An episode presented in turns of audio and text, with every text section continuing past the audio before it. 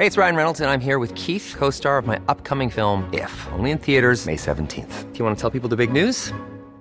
All right, I'll do. Sign up now and you'll get unlimited for $15 a month in six months of Paramount Plus Essential Plan on us. Mintmobile.com slash switch. Upfront payment of $45 equivalent to $15 per month. Unlimited over 40 gigabytes per month. Face lower speeds. Videos at 480p. Active Mint customers by 531.24 get six months of Paramount Plus Essential Plan. Auto renews after six months. Offer ends May 31st, 2024. Separate Paramount Plus registration required. Terms and conditions apply if rated PG.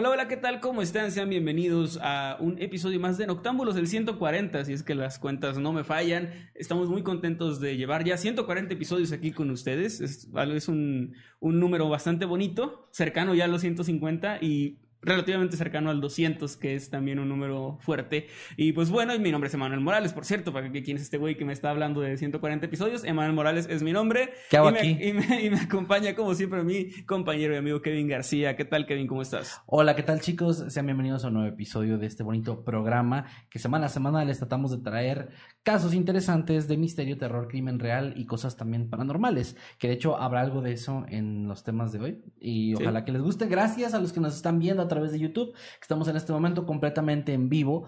Eh, gracias al chat, gracias a los moderadores que están por ahí, gracias a Meme Parreño que está También. tomándole captura a todos los superchats que nos están mandando, mensajitos de membresía.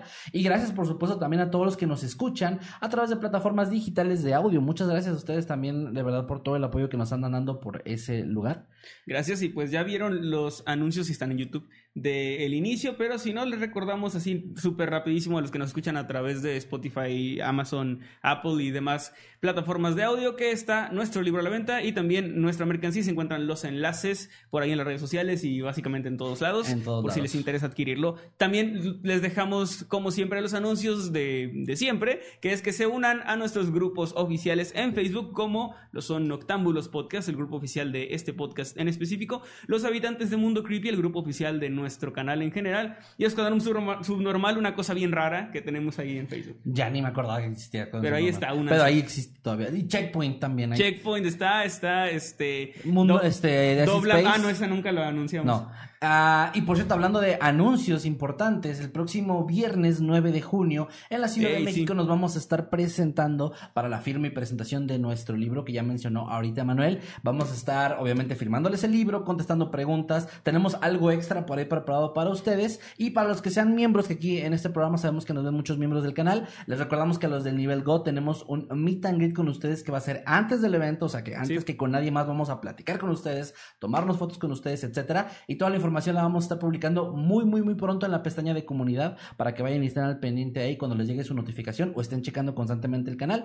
Pero por lo pronto, para todos, Sí. la entrada es completamente gratuita y se va a llevar a cabo en, ¿te acuerdas?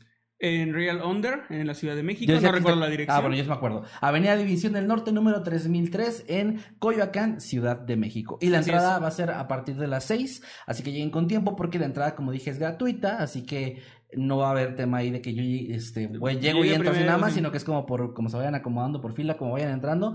Y el cupo, pues a final de cuentas, como en todo lugar, es limitado. Claro. Y ojalá que nos, eh, queremos que nadie se quede fuera, pero por si acaso lleguen temprano. y con es tiempo. limitado por razones de seguridad, no porque seamos mamones o los organizadores, sino que no se puede tener un lugar con capacidad de, no sé, 100 personas y meter a 200 porque, porque es peligroso. Sí, y ha luego pasan, pasan tragedias. Y si que tú eres- tragedias que hemos platicado aquí incluso. Sí, que luego va a ser un capítulo de otro podcast. Sí, no, y si no. tú eres habitante God o lo piensas hacer y te preguntas, ¿y cada cuánto van a hacer estos meet and greet? Básicamente, cada vez que hagamos un evento de estos, el meet and greet está de cajón, va con su membresía. Así que si no se han unido, si no se han animado a hacerlo, lo pueden hacer y pues ahí los esperamos. Además de los demás beneficios que tiene la membresía, que pueden checar en nuestro canal de YouTube. Si van a la pestañita, bueno, a la parte que dice unirse o join, ahí viene todo, todo, todo eh, lo que tienen que saber si quieren ser miembros de este canal. Y si llevan ya mucho tiempo escuchándonos, ya lo saben, pero por si acaso son nuevos o, o llevan poco tiempo, les recordamos que sus tweets que usen, el que hagan con el hashtag Noctámbulos Podcast, al igual que sus mensajes de membresía y su super chat los vamos a estar leyendo a mediación de temas y también al final para que no se desesperen si los vamos a leer, solamente se están, se están juntando ahí para poder leerlos todos juntitos. Pero bueno, ¿qué te parece si ya con eso cerramos los, los anuncios parroquiales y comenzamos Sí. con los temas del día de hoy? Que por cierto, qué elegante viene, señor Manuel. Gracias, gracias. Es que no, no se me ocurrió ningún chiste. Eh, vengo de un evento que no tiene nada que ver con esto. Mi esposa Crickstar es, es maestra, así que le hicieron su festejo el Día del Maestro. Ustedes dirán, ¿el Día del Maestro fue hace como un mes? Sí, pero sí apenas, pero- apenas les hicieron su, su festejo y la acompañé para allá. Nos quedamos ahí un ratito para ver si nos ganábamos uno de los autos que estaban en la rifa. No mames, ¿en serio No, no nos ganamos. ¿En pero- serio había autos? Sí, se ve autos en rifa y Ah, televisiones, no así estaba chido. Güey, en mi compañía nada más daban. No, no, no, sí daban cosas chidas, pero no un auto. Eran dos No, autos, de hecho, eran dos autos. ¿Qué pedo, güey? y yo- televisiones, yo refrigeradores. Tú y yo ni posada hacemos del canal. Mm, Bueno, hicimos una vez. Pero es que como, no, nadie, no, fue, sí. como nadie fue, pues no rifamos Y pues por eso ando así, ando, ando elegante. De hecho, no, a ver, no me van a ver los de plataformas digitales, pero Yo les estoy describo. bajado por primera vez en años. Yo se los describo. Traigo zapatitos cafés. Yo les describo, Emanuel está este, con un pantalón negro, una camisa blanca de manga larga, unos zapatos cafés de vestir y está haciendo puras mamadas ahí. Sí. Qué bueno que si están en Spotify se lo están ahorrando, la verdad. Sí, la verdad no se pierden de nada. ese pero bueno, por tiempo. eso, por eso es que estoy eh, elegante el día de hoy. No, no elegante, es como semi-formal. Semiform, pero te ves bien, te ves bien, es como que ulala. Sí, como que me bañé, se ve como que me bañé. Sí, sí, como que no huele, como que no se, no. Hoy no hiede. Hoy no, hoy no ves noctámbulos y dices imágenes que puedes oler. No. O videos que puedes Hoy son oler. imágenes que puedes más o menos oler. Más o menos, que huele como a mugre con perfume encima. Ajá, a tierra mojada. A perro mojado. Perro mojado, sí. Y pues bueno, vamos a comenzar entonces con tu tema que está bien trágico. Sí, de hecho voy a hablar de mucha muerte y mucha mutilación. No, a ver, eh, bueno, vamos a comenzar con este bonito tema. Déjame lo voy preparando rapidísimo porque este pinche teléfono se bloquea a lo idiota. Muy bien, a ver, primero que nada voy a eh, dejar en claro una cosita que es el orden en el que voy a contar esta historia tiene una razón de ser, ¿ok? Tiene una lógica narrativa para que me pongan atención a lo que voy a decir, porque algunos dirán, oye, pero te saltaste. No, no me estoy saltando nada, te les prometo, todo va muy bien, lo van a entender a la perfección, pero lo dejé. Confíen en mí y déjense llevar en este viaje, ¿ok? Ok, vamos a penetrar en la realidad. Vamos a penetrar en mi tema. El 17 de octubre del año 1941, Philip Peters, un auditor ferroviario retirado de 73 años que vivía en Denver, Colorado, despertó después de haber tomado una breve siesta y salió de su habitación para dirigirse hacia la cocina, donde pensaba comer un poco, antes de salir hacia el hospital, en donde se encontraba Helen, su esposa, quien había sufrido poco tiempo atrás una caída que le provocó una fractura en la cadera. No, qué mal. Sin embargo, Philip jamás llegó al hospital. Jenny Ross, una mujer que era vecina de los Peters, se percató de la ausencia del hombre, pues prácticamente todos los días, después de que, eh, o más bien desde que Helen había sido ingresada al hospital, ella recibía al anciano en su hogar para cenar, como una forma de ayudarlo a sentirse menos solo. La mujer tomó un poco de comida y acudió al lugar de Philip, pero nadie atendió la puerta. Jenny se asomó por la ventana, notando entonces con preocupación que el bastón y el sombrero del anciano se encontraban tirados en un pasillo. Así que acudió inmediatamente con otra vecina llamada Doris Burke, quien ella logró, buscando entradas, escabullirse por la parte trasera de la casa y entrar. Cuando lo hizo, encendió la luz de la cocina y se topó con una escena bastante macabra que la hizo gritar de terror. El cuerpo sin vida de Philip estaba tendido en el suelo, rodeado de un charco de sangre. El anciano había sido asesinado. Aquel hallazgo sería apenas el inicio de un caso sumamente extraño, triste y también muy espeluznante. Hoy les voy a contar la historia del Spider-Man de Denver. No tiene nada que ver con el superhéroe. Ah, Sí, lo digo desde ahorita para que sepan. Tras el horrible descubrimiento, Doris y Jenny llamaron de inmediato a las autoridades, como debe ser, quienes arribaron a la escena en cuestión de minutos. Los oficiales notaron varias cosas, entre ellas que en el sitio había ocurrido un forcejeo, encontraron laceraciones en los brazos de Philip que indicaban que se había intentado defender, incluso una de sus uñas de los dedos había sido arrancada por completo como si fuera de un golpe o algo similar. El hombre además tenía el cráneo bastante lacerado, prácticamente destrozado, producto de una serie de impactos con algún tipo de arma blanca que le habían provocado más de una docena de heridas, varias de las cuales habían ocurrido cuando Philip ya estaba muerto. Cerca del cuerpo encontraron un par de barras de metal que eran parte de una estufa de hierro, las cuales llamaron poderosamente la atención de los policías, pues una de ellas se encontraba cubierta por una capa de polvo, notoriamente, mientras que la otra parecía haber sido limpiada muy muy recientemente. También se halló cerca una toalla húmeda que tenía manchas de sangre en ella. En el lugar también se encontró la billetera de Philip y su reloj, lo que parecía dejar fuera la teoría inicial de que se pudiera tratar de un robo que salió mal. Sin embargo, el detalle más intrigante que las autoridades encontraron en este lugar fue que la puerta frontal se encontraba cerrada bajo llave, con una cadena incluso, lo cual significaba que había sido cerrada por dentro y que el intruso no había entrado por ahí. Pero también la puerta de atrás estaba cerrada hasta que la- las vecinas lo abrieron y también por dentro. Y todas las ventanas también estaban perfectamente cerradas. Por lo tanto, los policías no tenían ni la menor idea de cómo este asesino había ingresado al hogar y tampoco por dónde había escapado, sin dejar prácticamente ningún rastro. Se abrió entonces una investigación y se comenzó a indagar en el pasado de Philip, intentando encontrar algún posible sospechoso. Sin embargo, tanto sus vecinos como Helen, quien se enteró de la noticia ese mismo día, por cierto, no podían señalar a alguien con quien él hubiera tenido un altercado, una rencilla del pasado, una especie alguien de, que de enemigo, daño. alguien que tuviera una razón para hacerle algún daño, exactamente. Ya que el anciano además fue descrito por todo el mundo como un hombre muy amable, quien se había retirado varios años atrás de su trabajo y que no se metía prácticamente en problemas nunca. Rápidamente la policía se encontró con un callejón sin salida debido a las poquísimas pistas que se tenían y la investigación se enfrió en cuestión de semanas. Debido a esto, algunos medios de comunicación incluso nombraron inicialmente el caso como el asesinato fantasma de Denver por las circunstancias tan extrañas y la falta de rastro que había dejado el asesino atrás.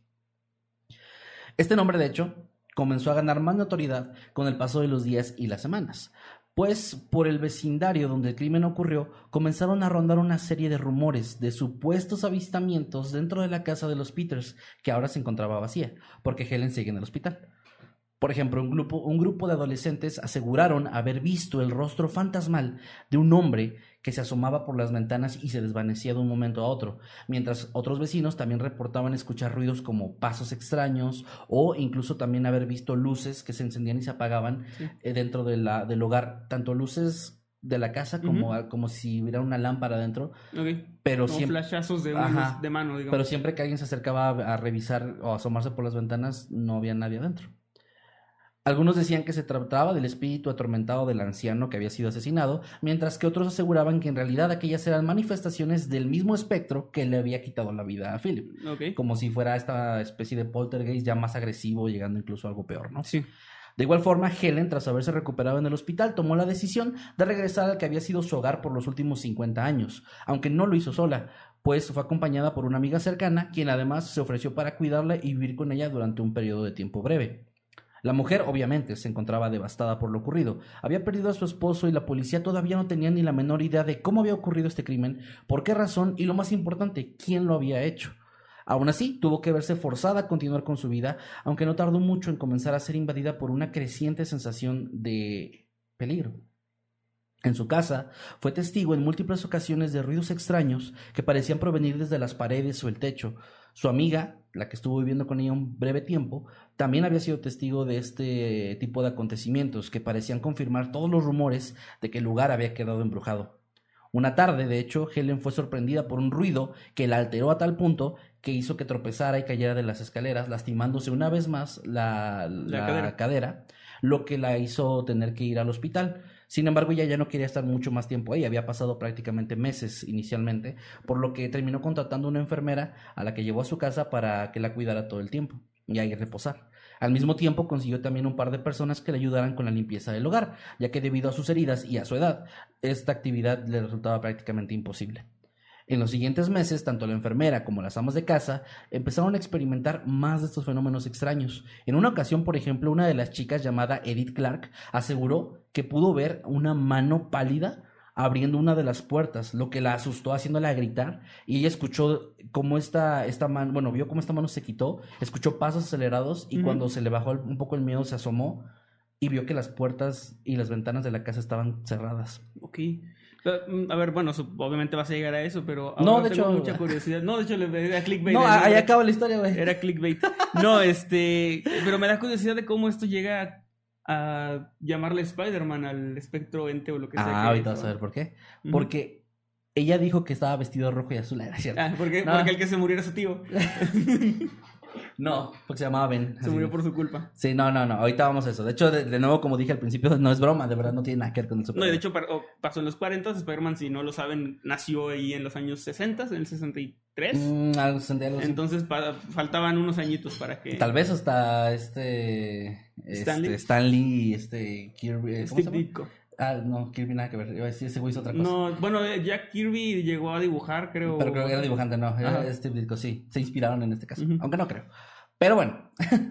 Em, te digo, esta chica se asustó mucho y de hecho renunció poquito después de esto por el miedo que tuvo de que ella pudo ver al espectro. Sí, la mano al menos. o la mano al menos de este espectro, escuchar sus pasos y luego no ver cómo se desvanecía, pero notar que ya no estaba en ningún lado, ¿no? Bueno, eh, igual que ella, la enfermera que cuidaba también a Helen renunció poco después debido al miedo que le causaba todo este tipo de ruidos y situaciones, y también la otra ama de llaves, por lo que la anciana tomó la decisión finalmente de mudarse hacia Grand Junction con uno de sus hijos, pues la reputación de su hogar había dificultado encontrar a alguien dispuesto a trabajar ahí. Así que la casa permaneció una vez más eh, vacía. Pero los avistamientos y los extraños ruidos provenientes del interior no cesaron. Tras recibir varios reportes de los vecinos, la policía terminó enviando una patrulla que de hecho se mantuvo afuera de la casa vigilando, vigilándola durante dos días y dos noches, pero ninguno de los oficiales notó nada extraño. Fue hasta el 30 de julio que todo este caso daría un giro completamente impresionante. Y es que ese día, William Jackson y Roy Bloxham, dos detectives asignados al caso del asesinato de Philip Peters, decidieron acudir al domicilio una vez más, en busca de alguna pista que hubieran pasado por alto durante la investigación inicial. Eh, cabe aclarar que para este punto ellos tenían acceso a la casa, les, les habían entregado las llaves, una copia de las llaves. Ambos, inicialmente, se quedaron por un largo rato en su vehículo observando hacia la casa, hasta que uno de ellos logró captar en una de las ventanas lo que claramente parecía ser un rostro asomándose. Inmediatamente el detective, codeando a su compañero, le dio aviso de lo que estaba viendo, y el otro compañero también pudo ver la cara que parecía desaparecer de un momento a otro, pero lo alcanzó a ver, confirmando que había algo ahí. A pesar de que los detectives llegaron a confesar que sintieron un escalofrío terrible, un, tipo de escalofrío que solo te puede dar el haber visto a un fantasma, decidieron que era momento de ingresar a la casa. Inmediatamente se acercaron, abrieron la puerta frontal y escucharon ahí un tenue sonido proveniente del segundo piso. Ambos subieron inmediatamente y, ah, bueno, y describieron, por cierto, este sonido como el, el de alguien asegurando una cerradura. Es lo que ellos dijeron. El Subieron. Sí, como ese exactamente. Ambos subieron inmediatamente por las escaleras y llegando al segundo piso alcanzaron a vislumbrar a alguien escabulléndose a través de una pequeña puerta que daba al ático de la casa. Los detectives le ordenaron a la persona que saliera y tras un breve forcejeo, el sujeto finalmente cedió y bajó. Al hacerlo, se toparon con un hombre alto, pálido y extremadamente delgado que tenía la ropa además muy sucia y rasgada. Tras arrestar al sujeto, que tenía la apariencia de alguien con un problema claro de desnutrición, los detectives se asomaron por la pequeña rendija que daba al ático, encontrando dentro, además de un olor nauseabundo, señales claras de que este tipo había estado viviendo ahí por mucho, mucho tiempo. No manches, no, no era un, un espectro. No era un espectro. O arrestaron a un fantasma, lo que también sería impresionante. Ese es el giro. Arrestaron a un fantasma y dijo, miren, y se desvaneció. bueno, no, no, eso no pasó. El ático no había sido revisado previamente, por si se lo preguntan, por ninguno de los investigadores, pues todos creían que era demasiado pequeño como para que una persona pudiera entrar ahí. Y de hecho lo era. Ahorita voy a dar las dimensiones para que se den una idea. justo iba a decirte que tal vez sí lo era porque dijiste que estaba desnutrido, que tenía, o sea, era un, un hombre de un tamaño más pequeño, digamos, del... De, altura no, era muy alto, pero, era pero- muy delgado. Bueno, delgado, sí. O sea, como Sí, que sí. podía escabullirse de, de una manera más fácil. Sí, sí, ¿Vas a madre a alguien o no? ¿Por qué te estás arremangando? Sí. ¿A mí? Es que yo siempre he sido bien arremangado. No, este, tengo calor. Ah, bueno. Eh, los detectives entonces pidieron refuerzos y el hombre fue llevado a la comisaría en donde fue interrogado. Ahí reveló inicialmente que su nombre era Theodore Edward Conis. Inicialmente, aunque admitió haber vivido en el ático por alrededor de nueve meses, negó de rotundamente haber tenido participación en el asesinato de Philip Peters, aunque tras ser interrogado de nuevo, no sé con qué métodos, Métodos de los años 40. métodos de los años 40, el hombre finalmente confesó todo lo que había pasado. Theodore había nacido en Illinois en 1880 y desde niño había sufrido por un mal estado de salud e incluso había doctores que le habían dicho que no llegaría ni siquiera a los 18 años de edad, por lo que muy joven abandonó la escuela con esta idea en mente y buscó la forma de ganarse la vida mientras pudiera, encontrando trabajos mal pagados en los que no duraba mucho tiempo. Eventualmente se mudó a Denver, donde conoció a Philip en el club de guitarra de Denver, pues este último formaba parte de una banda que tocaba frecuentemente en ese sitio. En varias ocasiones, después de volverse ya conocidos o un poco más amigos, Theodore había buscado a Philip pidiéndole dinero. Sin embargo, en algún punto ambos simplemente perdieron el contacto. Casi 30 años después, en septiembre de 1941, cuando Edward ya tenía 59 años, perdió su empleo como contador y bueno, lo encontré como contador, pero ah, lo vi más como book saver. Pero el, traductor decía contador, pero no estoy seguro de cuál es el trabajo ahí. La verdad, Book esto- saver, eso me faltó, me faltó investigar más. Voy a, voy a ser sincero con ustedes, porque no, no, no, no, no logré, no, no, ya no me metí a ver qué, No me suena a contador, pero me suena como a... A lo mejor es más literal. Puede ser como alguien que tal cual lleva como una especie de inventario, ¿no? Puede ser. Y, y lo digo por el tema de que pues, no tenía educación, entonces no podía ser un contador así como de licenciatura, ¿no? Ajá. Nada más para aclarar. Y bueno, él perdió ese empleo y varios los que tuvo. Y tras no encontrar a nadie que quisiera darle trabajo, prácticamente se quedó como eh, vagabundo. Por lo que decidió acudir con su viejo amigo esperando que éste todavía viviera en su bungalow ubicado en el número 3335 de West Moncrief. Y así era. Sin embargo, aquel día encontró la casa vacía. Notó que en el buzón y en... O sea, notó que sí se trataba todavía de, de Philip, de que era su Por casa el nombre de la por el correspondencia. nombre, exactamente. Pero la casa estaba vacía, pues Philip se encontraba en ese momento, como casi todos los días desde el accidente de su esposa, en el hospital visitándola. Desesperado por su situación. Oh, fuck, se me movió esto. Perdón. Desesperado por su situación, eh, Theodore se escabulló dentro de la casa, buscó algo de comida y encontró una puerta que daba hacia el ático.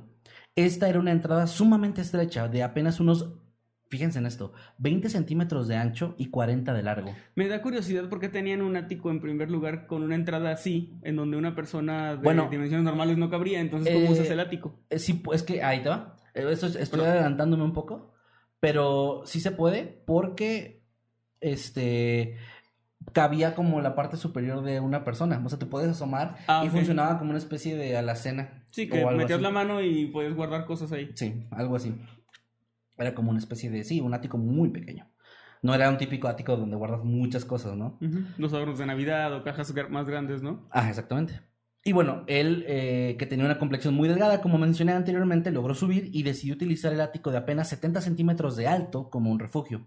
El hombre permaneció ahí escabulléndose durante las noches o los momentos en los que nadie se encontraba en la casa para hacer sus necesidades en el baño y también para comer. Estaba haciendo... ¿Recuerdas cómo se llamaba eso? Eh, sí, está progging. Pro- frogging, ajá. Frogging. Frogging. Estaba haciendo frogging. Frogging, no de si, no rana. han, si no han visto el video de frogging que tenemos ahí en, en Mundo Creepy, está buenísimo. Está buenísimo. Básicamente es eso, gente que vive en casa de alguien más sin que esa persona lo sepa y que se escabulle cuando lo- no lo ven para Que es una fobia también. Yo no sabía Ajá. que hay gente que tiene una fobia de eso, de que, De que alguien pueda... viva en O tu sea, casa. si se te olvidan dónde están tus llaves y resulta que estaban en otro lado, hay gente que no piensa que son duendes, sino que piensa que hay alguien viviendo en su casa en secreto y eso lo pone muy mal. Más lógica que los duendes, pero sí. Sí, porque los duendes se extinguieron. Exactamente. Y bueno, tras ser confrontado por los oficiales sobre la muerte de Philip, este confesó que todo había ocurrido porque aquel día él creyó que el anciano ya se había ido al hospital, así que bajó de su escondite y comenzó a hurgar en la nevera. Dato curioso, aquí encontré que se llamaba un icebox y yo me quedé de Icebox, sí, carajo es una Es como icebox? hielera. Es como una hielera y, y literalmente era un- como el precursor del refrigerador. Yo no sabía esto, pero lo encontré en una imagen y así. Y bueno, era esto, una hielera. A, a mí me tocó ir todavía a ranchitos así muy, muy lejanos con, con familia o así, donde no llegaba a veces la electricidad y sí era como tener una hielera literalmente con hielo que, que el, el vendedor de hielo pasaba todos los días y así.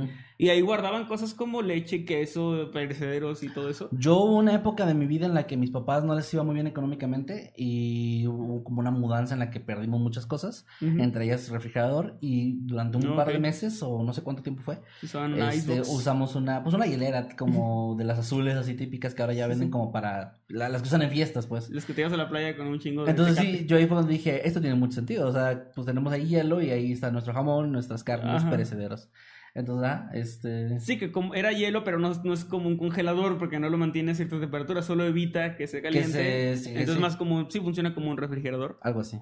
Pero bueno, eh, continuando, el bajo y estaba hurgando ahí. En ese momento, y si recuerdan el inicio de la historia, Ahí es donde Philip llega a la cocina, lo encuentra y este inmediatamente comienza a golpear a Theodore con su bastón sin reconocer en ningún momento de quién se trataba, porque habían pasado 30 años y no era un Sí. amigo tan cercano, era un conocido. Que también se me hace una decisión bien extraña decir, bueno, lo voy a esperar aquí arriba en el ático y viviré aquí. En Bueno, lugar de decir, bueno, esperaré afuera de su casa. no tenía la intención de, de esperarlo en el ático, más bien quería vivir ahí. porque lo usó como un refugio, o sea, lo vio como un Sí, sí, sí. no tengo casa, no tengo dónde estar, no me van a dejar vivir con ellos. Entonces lo mejor que puedo hacer es esconderme y vivir. Pero en primer lugar iba a pedirle. Ah, o sea, ayuda. esa era su, su idea inicial. Sí. Pero como, ah, pendejo, no estás, pues entonces me tu Ah, ya, entendí. Ok, no, pensé que sí era como. O sea, se me hacía raro que su, su idea no haya sido, pues lo voy a esperar aquí afuera y cuando llegue le pido ayuda, sino voy a vivir en su ático. Es- se me hace extraño, pero ya, ya entiendo, ya Sí. entiendo. Fue como que ¿Por una... Ahorita vamos a llegar al, al tema de la salud de este tipo mental, porque obviamente no era la mejor. Que le dijeran, oye, ¿por qué no lo esperaste afuera? Ah, no, Ah, pues sí. Pues sí. Sí, Qué bueno. buena idea. Qué menso. Bueno, pues cosillas que pasan. Y bueno, obviamente estos bastonazos de un anciano de 73 años hacia un hombre de 59 Mm, no fueron suficientes para derribarlo. Y Philip en ese momento tomó el agitador de la estufa de hierro, se llaman agitadores. Bueno, este es una barra Un de atizador, metal. ¿no? Más o menos. ¿o Bueno, no? una especie de atizador, ajá. Eh, y comenzó a golpear a Philip una y otra vez y otra vez hasta que terminó con su vida y aparentemente lo siguió golpeando después de esto.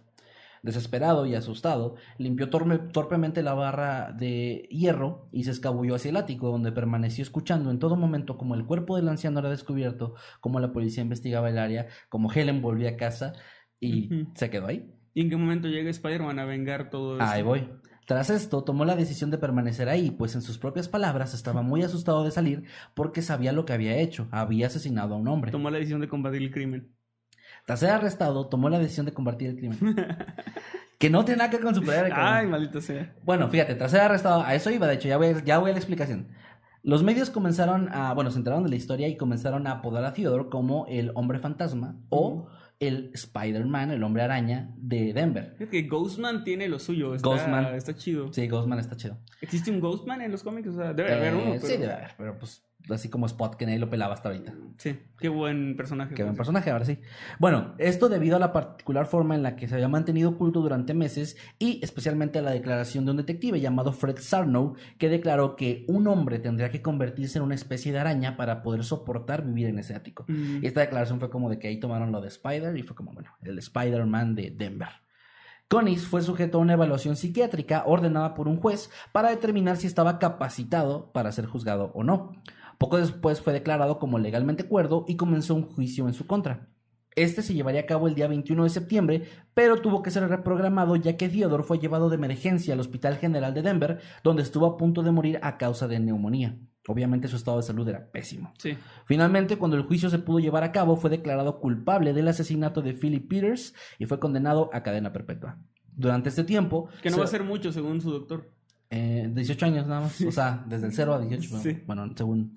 Durante este tiempo se habló mucho en los medios sobre su estado mental, como decía ahorita, pues se creía que sufría algún tipo de trastorno o enfermedad mental y que el hombre además había desarrollado un resentimiento hacia la sociedad por la forma en la que lo habían tratado toda su vida, porque siempre fue alguien rechazado. Sí. No tanto por su apariencia en este caso, sino más bien por su actitud. Pues tenía estos problemas para encontrar trabajo, para este. Había convivir. algo ahí, había algo ahí. Sí. De hecho, la forma en la que mató a Philip también denota esto, porque no tiene mucha lógica que lo matara si No. supone que era su amigo y le voy a pedir ayuda, ¿no? sí, Era cuando le estaba dando bastonazos, bien le pudo decir, oye, soy yo, discúlpame, pero hice tal cosa. O sea, ¿no? alguien O sea, claramente no está del todo sano, pero bueno, lo suficiente según esta evaluación que le hicieron para ser eh, arrestado. También eh, el, el hecho condenado. de que después de muerto lo siguiera golpeando, que eso en los eh, se utiliza mucho jurídicamente si hay heridas post-mortem, o sea, de la persona ya murió, pero aparte tenía otras tres puñaladas o, o más, porque ya denota que no fue como defensa propia o algo así, o por Con accidente, saña, ¿no? sino que ya es con saña o ale- alevosía, creo que se llama que es este, pues sí, o sea, que, que tienes cierto odio, rencor, resentimiento. En este caso no creo que contra él tal cual, pero sí estaba tal vez sacando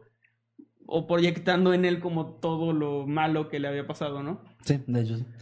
Y bueno, este, ya estando en, en la prisión estatal de Colorado, se convirtió con el paso en tiempo eh, extrañamente en una especie de prisionero modelo debido a su comportamiento. Incluso llegó a tomar un empleo dentro de la tienda de, ele- de electrónica de la prisión, llevando tras las rejas una calidad de vida, de hecho, mucho mejor de la que tenía mientras estaba en su... las, bocinas Spider. Este, la- no, pendejo, que no tiene nada que ver- no. Chingada. Este, no. El, las bocinas no me acuerdo. ¿Sí visto, no? Sí, sí, las, las traía puro güey ahí en los 2000, así en, Sí. su, en su parte atrás del carro. No sé si llamaban Spider. En su neón 2001, cuando era 2012, y es de que, güey, Sí. a huevo. Y es como, cabrón, cada que suena la bocina en los bajos, brincamos, güey. Pero, Sí, ajá, sí. Bueno, no, no, no fue el fundador de las bocinas Spider. Lo único que hizo Nah. en el, en el taller electrónico fue ser este, muy buen vendedor. Y le te decía, la calidad de vida de este hombre mejoró notoriamente porque incluso en su encierro autoinfligido en el ático o previo a eso, pues era prácticamente un vagabundo. Acá tenía más, eh, digamos, este, pues sí, digamos, una mejor calidad de vida. Pues tenía comida tres veces al día, supongo. eh, Salud. Tenía donde bañarse. Sí, sí, sí. O sea, sí. Y, y aparte se portaba, o sea, tenía un buen comportamiento, no era alguien problemático ni nada en la, en la cárcel. Pues que realmente todo lo que quería era eso, ¿no? O sea, tener un lugar donde estar y comer y básicamente cubrir sus necesidades básicas. sí, sí, que desafortunado pues que haya hecho algo tan horrible. Sí. Pero bueno, eh, sí, él pasó el resto de su vida ahí y de hecho murió finalmente tras las rejas el día 16 de mayo de 1967 a la edad de 84 Ya existía años. Spider-Man para antes. Para o sea, En los cómics, Pero ¿no? no sé si él se enteró, no creo. A lo mejor sí. De que, ah, yo soy el Spider-Man un original. cómic de Spider-Man. No creo, quién sabe, puede ser. No, mira, la posibilidad ahí está. Y con eso cerramos este tema. Eh, la verdad que sí me gustaría escuchar sus opiniones. Yo vi como una especie de debate en algunos de los artículos que estaba leyendo sobre este tema de que, de que tuvo una mejor calidad de vida en prisión y lo cual es Sí. como, habla mucho de la sociedad como estaba en esa época. Am, y todavía algunas personas tienen una mejor calidad de vida dentro de las prisiones que afuera y eso es un poco extraño y lamentable. Pues está esta como, no sé si es leyenda urbana creencia o si es real, pero siempre se dice en una cena familiar donde se habla de política, no falta el tío que dice, pues en Europa los vagabundos roban aunque sea para, ir a para, la que, para cárcel, ir a ¿no? la cárcel, ¿no? Y entonces puede, o Sí. sea, puede sonar como medio tonto, pero sí tiene sentido que si tus opciones son estar en la calle y morirte de frío, de hambre, sin agua, sin techo, Sí, claro. a cometer un robo o un crimen menor que te pueda llevar a prisión unos meses, aunque sea un año, donde tendrás comida, techo, este, aunque sea, aunque sea incómodo, o sea, aunque una, en especial en Latinoamérica, que no es como que tengas una celda para ti mismo, sí. este, tienes, compartes celda, no sé, con 20 cabrones, este, aún así puede Es ser mejor. mejor que estar en la calle. Eh, Para, para empezar tienes la comida segura, que eso ya es bastante, ¿no? Que es, yo decía, porque, o sea, yo lo mencionaba como punto de debate que dejo en el aire para el público. Que pueden, por cierto, comentarlo aquí en el chat en vivo en YouTube o a través de Twitter con el hashtag Noctambulos Podcast, ya sea que nos estén escuchando en vivo o no, ahí los vamos a estar leyendo. Porque justo está pasando en El Salvador un tema por ahí Ah, similar. claro. Sí, sí, sí. El tema de que el presidente está haciendo que las condiciones ya no sean tan óptimas dentro de la prisión, que no tengan un acceso a alimentación tan eh, completa. Y su argumento, aquí no voy a poner a que Manuel y yo debatamos nuestra opinión personal, pero sí su argumento es más el tema de, bueno, es que cómo le voy a dar a un preso comida, proteína, pollo, cuando hay mamás solteras, ancianos, gente de la calle, animales este, callejeros que no tienen eso gratuito. Pero a alguien que comete un delito o incluso quita vidas, sí se le da ese beneficio y a esta gente no. Y hay muchos detractores, pero también hay mucha gente ahí a favor del Es tema. un tema... Es un tema espinoso. Esto espinoso. Pero por eso digo, no, no, no me gustaría tanto aventarnos ahorita tú y yo por nuestra opinión, porque al final de cuentas eso pues, es algo muy personal, cada quien tiene la suya, pero sí estaría chido escuchar sus opiniones, porque este caso, por lo que yo vi, también fue objeto de debate, ya, ya que había sucedido, de decir, bueno, es una persona que claramente no tenía la mejor estabilidad eh, psicológica, Sí. pero este, al final de cuentas también era una persona que estaba desesperada por un lugar donde estar, eso no justifica nada, No. mató a una persona inocente y eso es lo, lo convierte en un criminal aún así y es, o sea, fue condenado por esas razones, pero es como irónico que encontrara esa mejor vida gracias a lo que hizo, a pasar todo el resto de su vida en un lugar donde tenía comida diario, aliment este, baña- pues se podía bañar, servicio de salud, etcétera, y afuera vivía la vida muy mal, casi se muere de neumonía por estar encerrado ahí, ¿no? Y recibió aten- atención médica, que es otra cosa que también, Ajá. que también se tiene estando en prisión.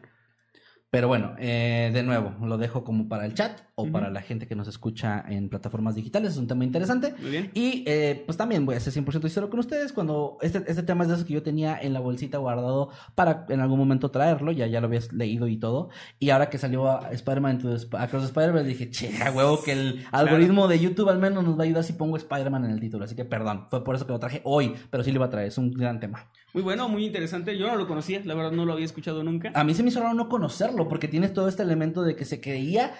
Es un, Que era es, un un- es que también sí, eso sí, tiene sí. que ver, que creo que como es un tema ya cerrado, pues ya no existe eso de que, ah, fue paranormal o no. Como un misterio. Solo durante la época en la que estuvo activo, que fueron meses, tampoco fueron tan, tanto tiempo como años, sí se barajó esta posibilidad de que hubiera eh, fantasmas o espectros o algo más cabrón. Y se me hace muy interesante que, sí, sí, sí, que se metió todo el tema ahí hasta que se llegó a algo que fue, pues, eh, la conclusión, ¿no? Pues sí, está bien. Técnicamente fue clickbait. No, técnicamente no fue clickbait. Porque clickbait sería que yo dijera, ay chicos, perdón, no tiene nada que ver la palabra Spider-Man, la puse porque Ajá. yo le, yo le apodé Spider-Man a este güey. Eso es clickbait, pero El tema se llama así. lo que estoy haciendo es aprovechar una tendencia y usarla Sí. a mi favor.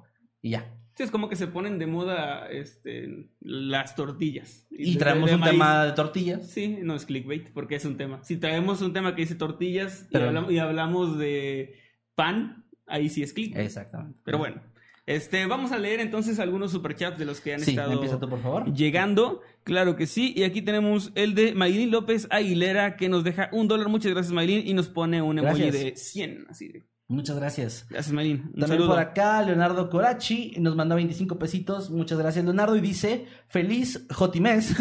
y de la bandadita LGBT, les mando un beso homosexual. Gracias, Gracias. Leonardo. Un abrazo. Sí, es cierto, ya empezamos a ayer la- a el, toda la comunidad. el mes del orgullo y pues saludos a toda la comunidad. Saben que acá los queremos mucho y gracias por, por, por el superchat. Gracias, gracias. También a Juan José Jiménez, que le damos la bienvenida como habitante God. Juan José, un abrazote para ti y disfruta de todos los beneficios que, vienen con tu membresía. Gracias. Recuerden, habitantes de la membresía God, vamos a tener los meet and greet en nuestros eventos y el próximo 9 de junio, Ciudad de México, vayan a la pestaña de comunidad, ahí vamos a estar publicando toda, toda, toda la información. Gracias. Mm, Gracias también por acá a Magnus Aristos Cactus, que nos mandó 25 pesitos, gracias. Y dice, saludos chicos, terminé el libro el martes y nos pone 5 estrellas. Ey, Eh, gracias, Magnus, gracias. De hecho, ya, o sea, estoy como por etapas. Primero, cuando lo anunciamos, nos llegaba de que, oigan, ya pedí su libro. Que por cierto, veo ahí algo de confusión todavía. No, no importa si ustedes pidieron el, el libro en cierto día u otro antes en la preventa, Ah, porque sí. los envíos todos se hicieron en cuando sa- salió a la venta. A partir 22. del 22. Porque muchas personas nos decían, oye, ya es 22 y yo lo pedí desde el 15, ¿por qué no me ha llegado? Y es como, no, no, no, es que la preventa era, la preventa es tú, tú pides, apartas tu libro, tu copia de que, oigan, yo ya la pagué, aquí está. En este caso que la preventa tenía envío gratis y un descuento, o sea, era Exacto. como el beneficio de Era como ese beneficio y el 22 empezaron a enviar, obviamente dependiendo del lugar donde estén, va a haber más o menos eh, tiempo ¿no? de espera, pero también otra cosa que, que es algo que nos ha estado pasando mucho últimamente, eh, todo el tema de envíos, de logística, de soporte técnico básicamente, eh, le corresponde a la editorial y no a nosotros. Esto no lo digo como por otra razón, más que de repente nos llegan de que, oye, mi número de guía tiene un error. Y es como, bueno, es que yo no sé eso, no tengo, no, no que no les quiera ayudar, más bien no puedo, no, No, tengo, podemos, no no, tengo esa tenemos los libros aquí, nosotros no hacemos envíos. Nosotros no estamos haciendo así como la, la cajita, ¿no? Con los envíos. Entonces, por favor, eh, comuníquense. Ahí está el contacto en, en la página de, del libro donde ordenan de Sí. reverberante y en la página de preventa. Hasta abajo estaban los contactos de la editorial. Hay un número ahí de WhatsApp de soporte técnico que ustedes pueden hablarles.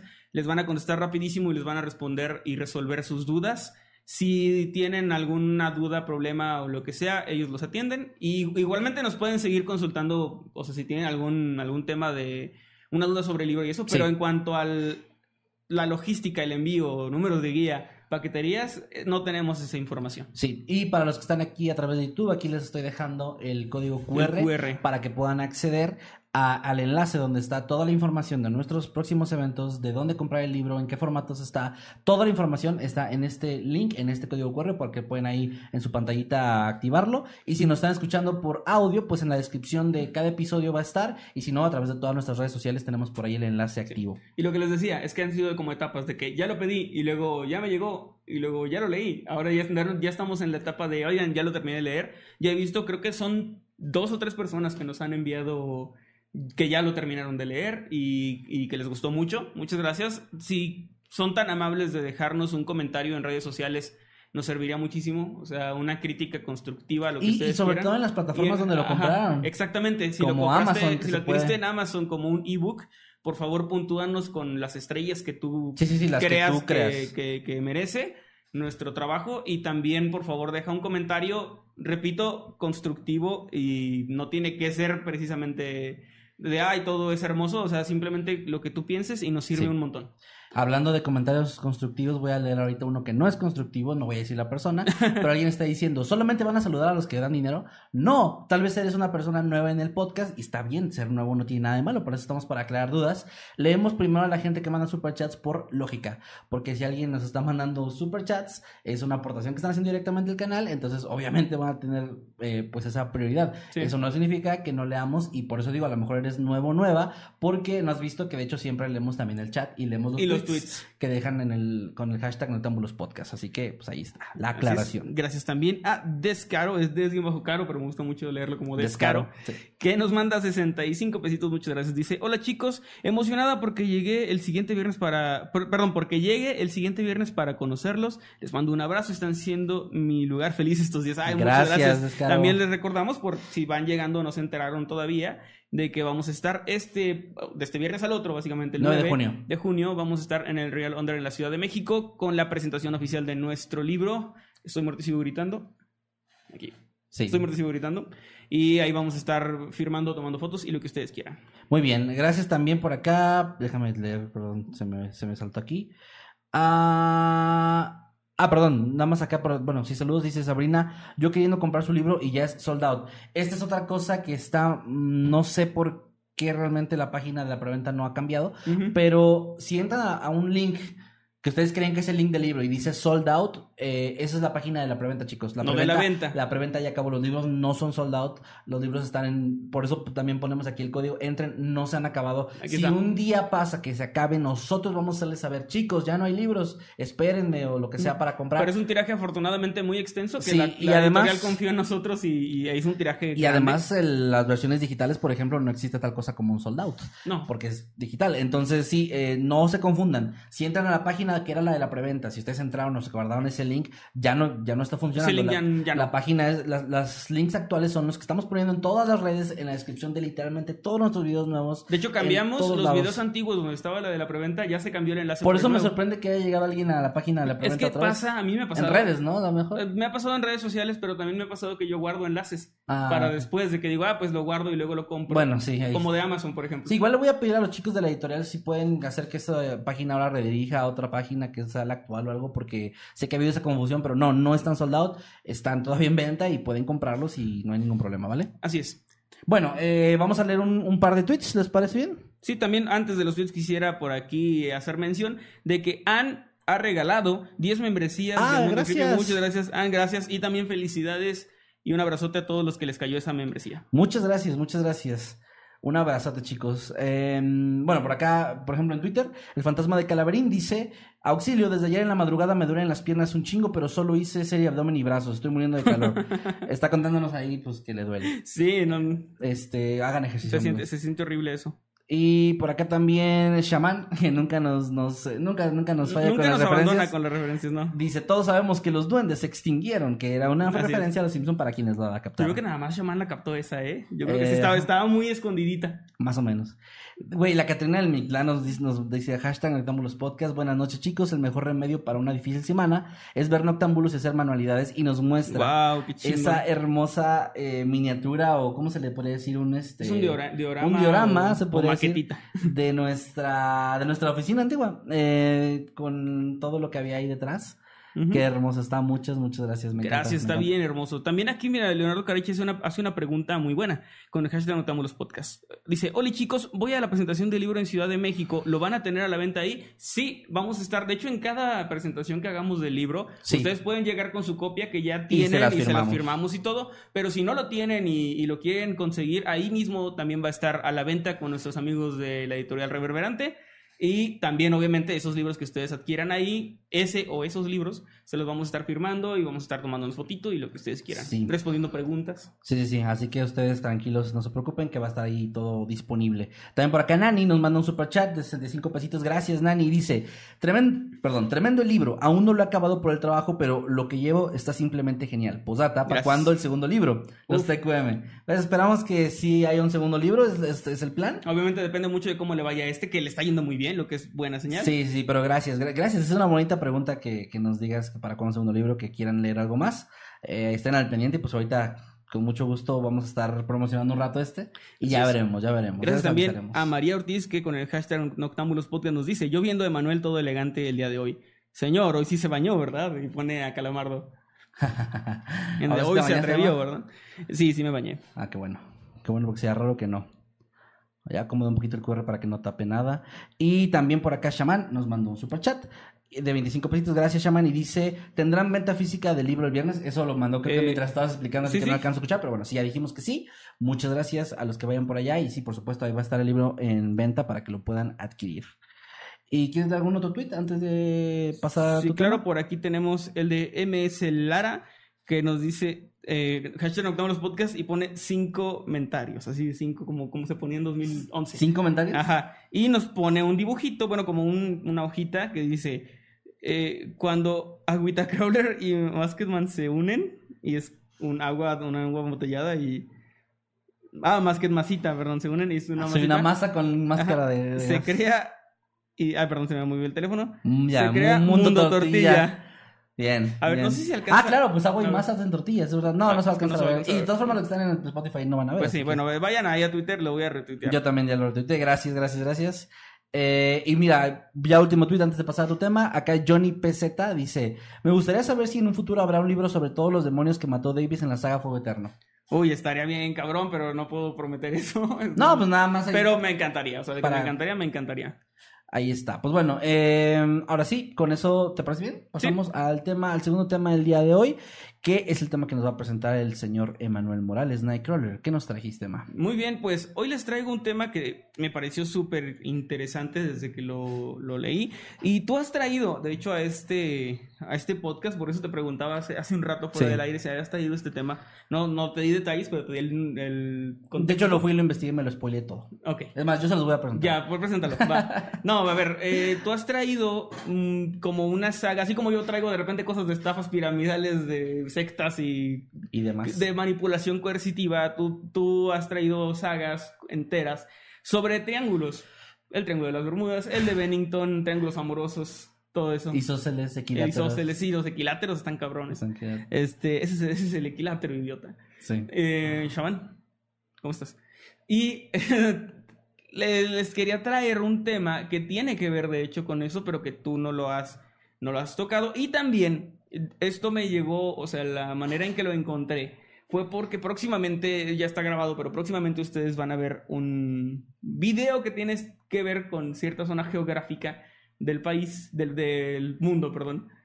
Y este lugar está ahí, no está en el video, esto es otra cosa, pero tiene, tiene que ver con el tema, entonces por eso es que llegué hasta ahí. Ok, venga, y bueno, ya estoy redundando mucho, pero hoy les voy a hablar del que se considera como el bosque más embrujado del mundo y no es el de Japón, el de los... El bosque Iba a de los- la palabra... De las autodesuscripciones a la vida. Ajá, no, no, ese no.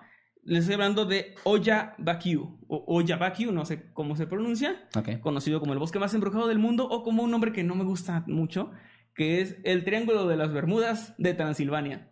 ¿Quién le puso ese nombre? No sé. ¿Por qué no mejor Es está el triángulo de Transilvania? No, No, tengo idea, pero el Triángulo de las Bermudas de Transilvania es horrible. Es para llamar la atención. Es como los Sí. que ponen Spider-Man en videos ahorita que no tienen nada que ver con Spider-Man. Totalmente de- de- deleznable esa, esa actitud. Y también es muy raro porque le llaman triángulo por las cosas que pasan, pero no hay como una zona geográfica Delimitada, que, que- o sea, que digas le llaman triángulo porque es une estos tres puntos, ¿no? Gente. sino que Eso sí es simplemente, clickbait. simplemente le llaman el por la situación. Sí, sí, sí. Ahí Pero el sí, para que- bosque no es un no tiene forma de triángulo, no hay árboles en forma de triángulos y hasta donde sé no lo No hay- habitan seres no con hay forma pinos. triangular. Mm, no, Entonces- no, no, como tal. ¿seguro? Hay, hay cosas parecidas. No hay pinos. No, que yo sepa no. Entonces no hay, no hay árboles con forma de triángulo. Y bueno, este se encuentra en la zona de Transilvania, es decir, en Rumania, en la, en la zona de Transilvania, al oeste de, y ni de pedo lo voy a pronunciar bien, Cluj-Napoca. Y se trata de una ciudad al noreste de Rumania. Ahí es donde se encuentra este bosque, el cual abarca tan solo, digo tan solo porque para hacer un bosque no es tanta extensión, que son 3 kilómetros cuadrados de vegetación. Donde, y te decía esto de los pinos, porque a menos que se llamen de otra forma, lo, lo que mayormente predomina son fresnos, de hecho, así como olmos, algunos arces y demás eh, árboles de este tipo, que se dice o, o, lo que se cuenta al respecto es que llegan a, llega a haber zonas donde es tan espesa la, la vegetación que aunque sea de día está oscuro. Oh. O sea, tú entras y como los árboles lo cubren todo y son olmos y arces enormes, puede no llegar la luz del sol. Es como una sombra perpetua que también le da un toque bastante macabro. Eso, a ver, ya sé que va a sonar a que estoy haciendo spam sin razón, pero eso me recuerda a una de las historias nuevas del libro. Sí. Hay algo así en ese. Que de en hecho tú me dijiste que pusiera esa frase porque en realidad... Eh, no, eso- no, no, pero compren. porque Pero es que en el bosque no existe esa leyenda de... No, bueno. No, no es cierto, sí que existe. No, no, en serio, sí, sí es algo. Yo no sabía Sí, de sí, este sí. triángulo, pero bueno, ni siquiera es triángulo. Bueno, de este lugar. Este bosque, Este, este bosque. Pero sí hay una historia del libro de las nuevas que Ajá. tiene una, una parte en la que. elementos así. Algo así por ahí que me acordé mucho de eso. Y para los que. Lo digo Sí. sobre todo para los que ya lo leyeron, se van a acordar qué historia es, pero no digan. Yo también me estaba acordando de ¿Sí? eso cuando lo leí, porque tiene, tiene estos elementos. Y bueno, ¿qué es lo que pasa en este sitio que hace que le hayan llamado el Triángulo de las Bermudas de, de Transilvania, es decir, Pensilvania, de Transilvania? Ok. Pues bueno, lo principal son las desapariciones extrañas, eh, inusuales, o sea, desapariciones muy, muy raras. Y también como avistamientos ovnis, incluso se habla de eso.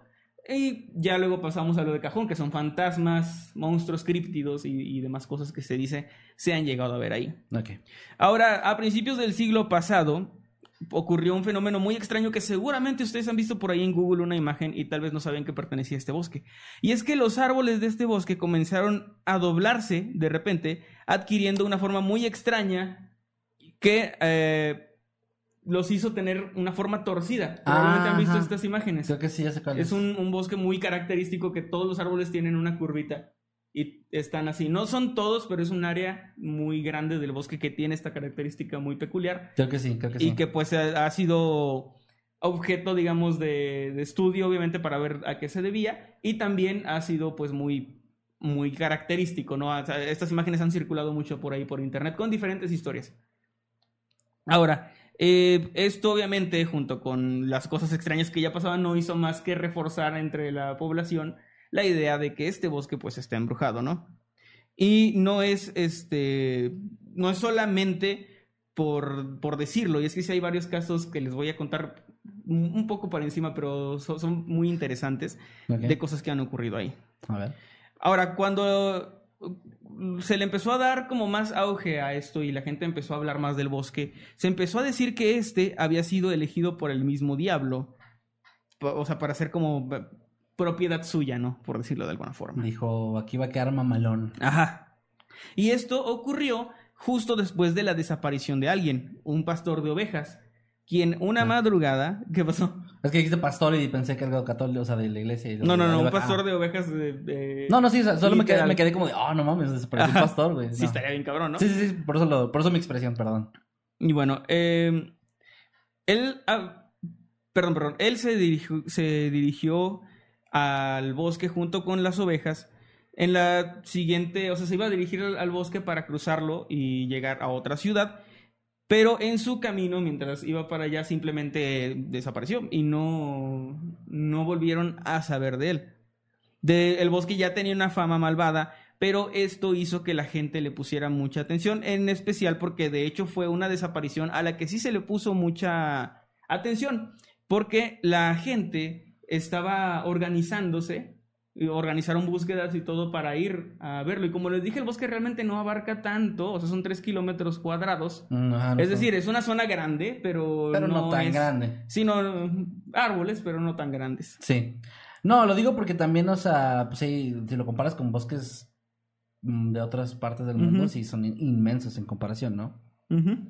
Ahora, la razón por la que lo buscaron es muy curiosa. No es como dirán porque hay un movimiento mediático por, por un pastor, que no es que no, es que no se pueda, pero eh, no era tanto por él, sino porque él había hecho tratos, llevaba 200 cabezas, digamos, o 200 ovejas de ganado para su venta y ya las había vendido. Es decir, había clientes esperándolo para obtener sus ovejas y cuando no llegó, comenzaron a creer que los había estafado. Entonces fueron en su búsqueda. Obviamente la familia tampoco sabía nada y luego lo último que supieron es que se había entrado al bosque para cortar este camino. Ajá. Así que empezaron a, a buscarlo ya como, ahora sí con preocupación, ¿no? Pero todo... Ya quita- quitaron comenzó- las antorchas y los Sí. y los rastrillos y, pues, y sacaron este, no sé qué, ¿qué sacan para buscar gente? Ajá, sí, pero según las, según los datos, participaron hasta mil personas en la búsqueda de- Wow. de, este pastor. Por eso se volvió muy mediático en el momento y para la, para la gente, ¿no? Sin embargo, no se encontró ni vivo ni muerto y nunca más se encontraron restos ni de su ganado ni de él en el bosque. No había cuerpos, no había nada. O sea, no, hasta la fecha no se ha encontrado nada, a menos que en el siguiente episodio les diga, ¿no saben qué? Hace dos años se encontró el cuerpo del pastor por fin. Este, pero no, otra pero- semana, chicos, no investigué bien. Sí, voy a- como, como Miles de... No, no voy, voy a spoilear. Pero Sí, bueno. no, no. Sí. Ahora, después de esto se dice que es cuando se le empezó, o la prensa empezó a llamarlo el Triángulo de las Bermudas de Transilvania, por, por la desaparición de este pastor, porque empezaron a salir a la luz otras historias, pero ya en forma más de leyenda. Es decir, con la desaparición de esta persona, que era como muy reciente, muy Sí, sí. palpable, empezaron a surgir las historias del bosque, que ya se tenían, los bosques ya estaban, perdón, los árboles ya estaban doblados, ya se decía lo del diablo, y entonces empezaron a salir las historias de los abuelos de, pues Sí. en ese bosque hace muchos años también pasó. Me avergué al diablo. Ajá. Pero fíjate que eso sí es común porque yo en el del Triángulo de Alaska, que fue el último que traje de esos triángulos, me acuerdo que justo un, este, un congresista, que fue el que desapareció en los 70, si no, me, si no tengo la fecha mal, fue el que hizo mediático el, el tema del Triángulo de Alaska, pero ya había historias de antes, no sé si te acuerdas, bueno, supongo que la audiencia sí lo recordará, y pasó algo muy similar, de que un caso reciente, es bueno, más o menos reciente, es como que el que le da la fama y de ahí surgen las demás historias y se les da como Sí. esta importancia de que, oh, entonces algo muy extraño está Que pasando el ahí. Triángulo de las Bermudas fue lo del escuadrón de, de la Segunda Guerra, ¿no? Creo que sí fue el que, desapareció o sea, ahí. creo que fue el más famoso, sí. Y me parece que de ahí fue cuando se empezó a hablar mucho de que también otras cosas. Pero sí, eso sí tengo mucho calor. Gracias. Este. en- entonces, estos su- surgieron más rumores, surgieron más historias.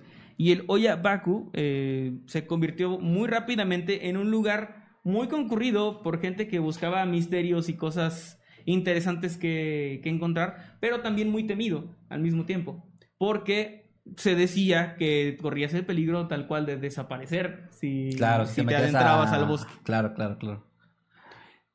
El caso más divulgado probablemente fue el que protagonizó una niña de 5 años, quien se dice desapareció en este lugar, pero 5 años después volvió a aparecer. Y esta es una historia que probablemente han escuchado en diferentes versiones, ya que se dice que la niña cuando volvió no presentaba ningún cambio físico, a pesar de que ahora en lugar de 5 debería tener 10 años. Y además llevaba la misma vestimenta, su rostro era igual, su cuerpo era igual, y aparentemente era como si el tiempo se hubiera detenido para ella. ¿Pero qué no era ser una creepypasta? Existe una creepypasta de eso, pero también hay otras historias de Ah, más o menos lo mismo. Y esta es una leyenda de este bosque. Es que yo recuerdo que hay un compañero en la plataforma que dice que él escribió esa historia. y Eh, que Goyi. muchos, ajá, justo Goyo, Sí, sí. Goyo de Proyecto Paranormal México, que le ha dicho que él, él inventó esa historia, pero lo presentó como un caso real, como una especie de creepypasta o tipo RG, no sé, y que luego la gente lo empezó a tomar como un caso de, de que esto pasó y era una historia muy similar, pero entonces Sí. eso es otra cosa, no estamos Sí, hablando- tengo, de hecho, lo más probable es que Goyi no conozca esta, esta leyenda. Lo digo porque me ha pasado que yo escribo también como de repente historias que me dicen, oye, se parece a una leyenda turca, ¿no? Y dicen, ah, pues no sabía. Ajá. Pero sí, esto, además, lo único que comparte es eso del tiempo, porque... Sí, no, de ahí en fuera creo que es muy diferente. Porque Es- creo que la otra historia- parte eran más años. Eran como 50. algo Ajá, así. ajá, algo así.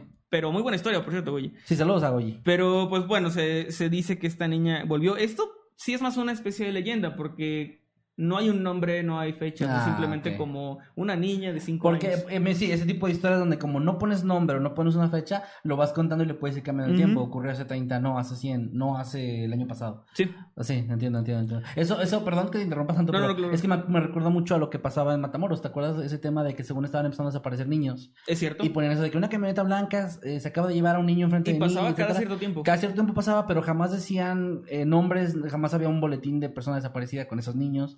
O sea, como que no era nada Eran más que. como el- episodios de histeria colectiva bien raros Ajá. que pasaban cada cierto tiempo, porque yo lo llegué a escuchar, de, o sea, de mi infancia, te estoy hablando de mis 8 a mis 15 años, lo llegué a escuchar unas 3 o 4 veces eh, a, lo, a lo largo de varios ciclos, digamos, donde Sí. se decía la misma historia exactamente, y a mí se me hace muy raro, digo, oiga, no se dan cuenta de que, ya la lo vivimos. que es más porque ya lo mucho en un, en un programa esto, pero a lo que iba con eso es precisamente que así es como ese tipo de leyendas eh, se pasan.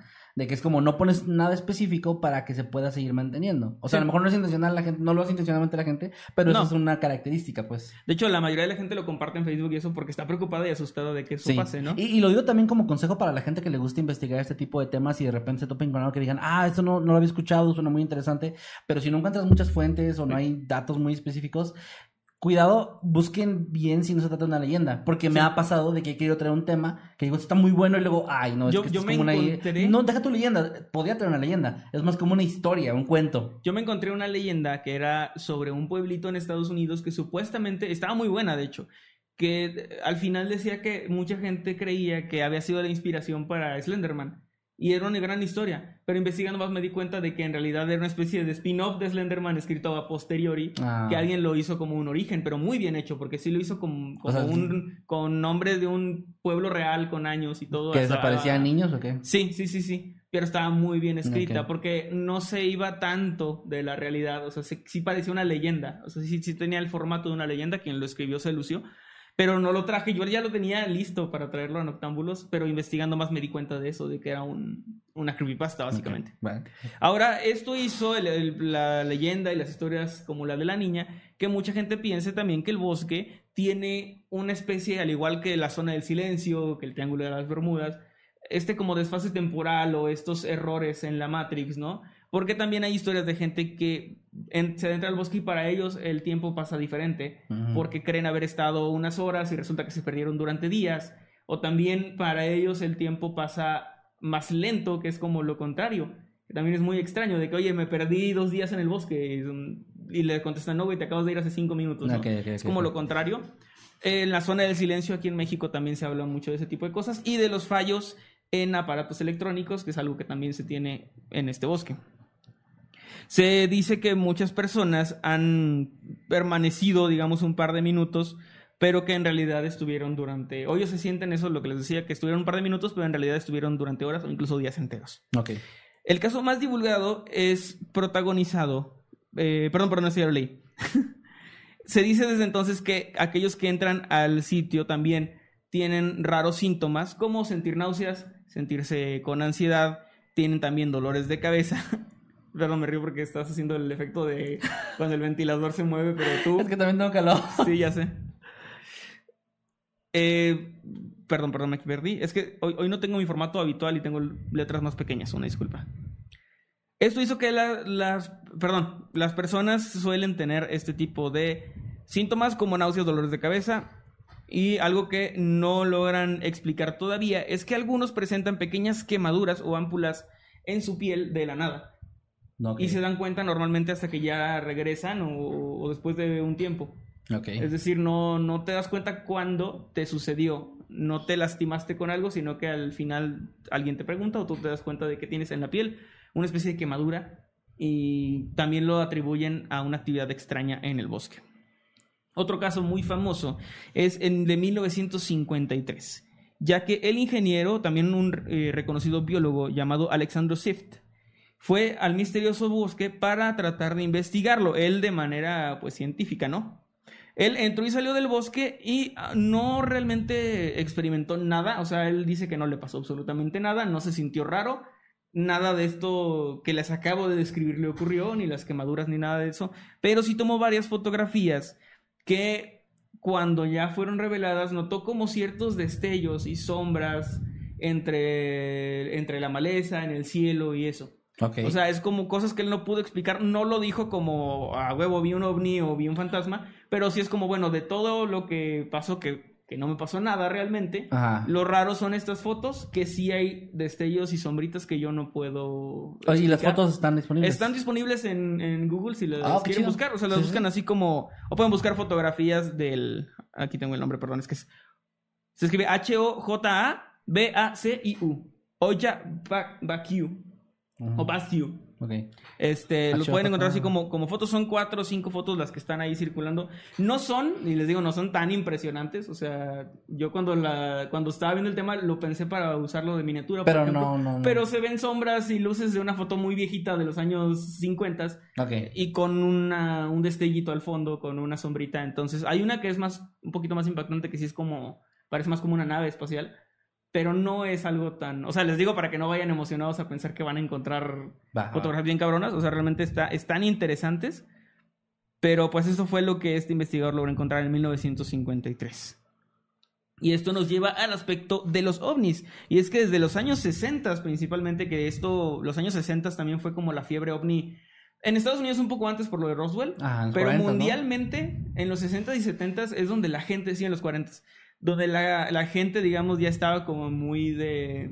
con esta idea de los ovnis, con esta idea del el gobierno tiene tratos con extraterrestres y todo. Y eso obviamente hizo que lo que anteriormente se le daba un aspecto paranormal del tipo espectral o demoníaco al bosque, comenzara a ganar fuerza la teoría de que más bien pudiera ser un lugar con influencia alienígena. Ah. Se empezaron a dar avistamientos en el sitio. De hecho, hay una prueba que es supuestamente irrefutable, que se tomó el 18 de agosto de 1968 durante la tarde. Eh, en esta ocasión, un militar llamado Evil Marnea y su pareja, que se llama, una disculpa, Sanfira Matea, estaban, además, a pese a las advertencias de los pobladores que les dijeron que no entraran, ellos estaban en el bosque y estaban acampando y pasando el tiempo ahí. Ellos eran también entusiastas de todo esto de, de los misterios, ¿no? O sea, les gustaba. Entonces no les daba tanto miedo, era más como la emoción de ir a un lugar así. Ok. Acamparon y se dice que al caer la noche, Emil escuchó que su novia estaba gritando mientras él estaba armando la casa de campaña, ¿no? De- El campamento.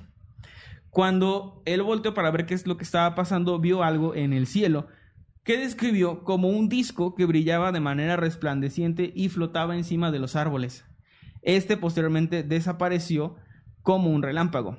Antes de que el disco desapareciera, el soldado logró tomar fotos y registró este ovni que también lo pueden encontrar. No es una foto tampoco tan impresionante, pero sí se ve. O sea, es como que un Hay algo ahí. Ajá, sí se ve algo, algo raro ahí. Y también no se ha podido demostrar que esta foto haya sido manipulada. No se ha demostrado. No. Ok. Aún no, a menos que el, el siguiente capítulo pues yo les diga que se, ya se demostró, pero, pero Pero Emanuel del 140, no. no, hasta aquí no. O sea, no hasta aquí de la información que se tiene actualmente. Hasta el que tengo yo. Ah, Hasta la información que tiene Manuel. Sí. ok, ok, sí, nos queda claro, nos queda claro. También, ahora, no solamente, ya para ir como que acabando con, con la cronología, no todo ocurrió en, lo- en siglo XIX, años 20, años 50, años 60, sino que hay unos casos, un caso al menos que encontré mucho más cercano que ocurrió en 2002, que 2002 sí ya tiene 20 años, pero es mucho más cercano que los otros. Donde una pareja logró hacer una filmación de alrededor de unos 30 segundos desde su departamento en el último piso del edificio en la ciudad de Klug. o Klug. Esta ciudad está muy cercana al bosque, o sea, el lugar donde ellos viven es- se alcanza a ver perfectamente eh, el bosque, ¿no? Ok. Por- para que no digan, oigan, ya hay edificios ahí en medio, no, no, no hay edificio en el bosque, pero estas personas viven en uno muy cercano. ¿Hay escaleras? Probablemente. Ahora, este objeto, a diferencia de lo que habían visto las personas del caso anterior, no eran, no era un disco, sino que tenía, como lo describieron, como forma de cigarrillo o cilíndrica, que también es un tipo de ovni que Sí, común. no es tan común, pero sí es frecuente. O Pues sea, bueno, sí, tienes razón, es más sí frecuente. se, sí se nombra, ¿no? También los que son triangulares los nombran de repente Sí. mucho. Pero bueno, tenía... Sí, Kang y un- una nave con forma de cigarrillo, lo voy a. Sí. Este, este disco, perdón, este cigarrillo también se movía de manera extraña y también brillaba. Después desapareció y eh, no, no fue visto, se desapareció entre las nubes, pero hay una filmación por ahí que también la pueden encontrar en, en YouTube sobre este, este ovni en el bosque. Está interesante, o sea, son un montón de cosas, no como algo eh, tan espectacular, pero son muchas.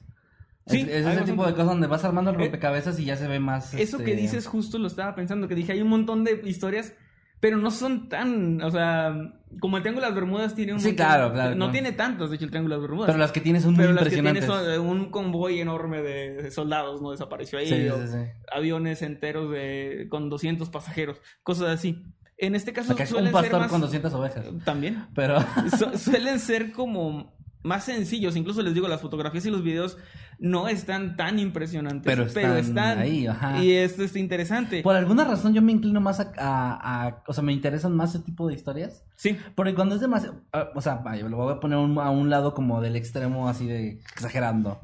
Pero por ejemplo, una, una imagen del pie grande es como que. Ajá. O del monstruo aragonés, a mí es como de qué mamada. O sea, ahorita lo veo y digo como que ah, qué mamada. Pero sí es como de una criatura que, o sea, diferente o algo como esto, donde es como que ahí hay algo, pero no es tan espectacular. Lo veo más creíble porque al menos yo pienso, es que sí puede pasar. O Sí. sea, así es como se vería realmente un objeto de lejos que tú lo ves raro, le tomas foto y ahí está.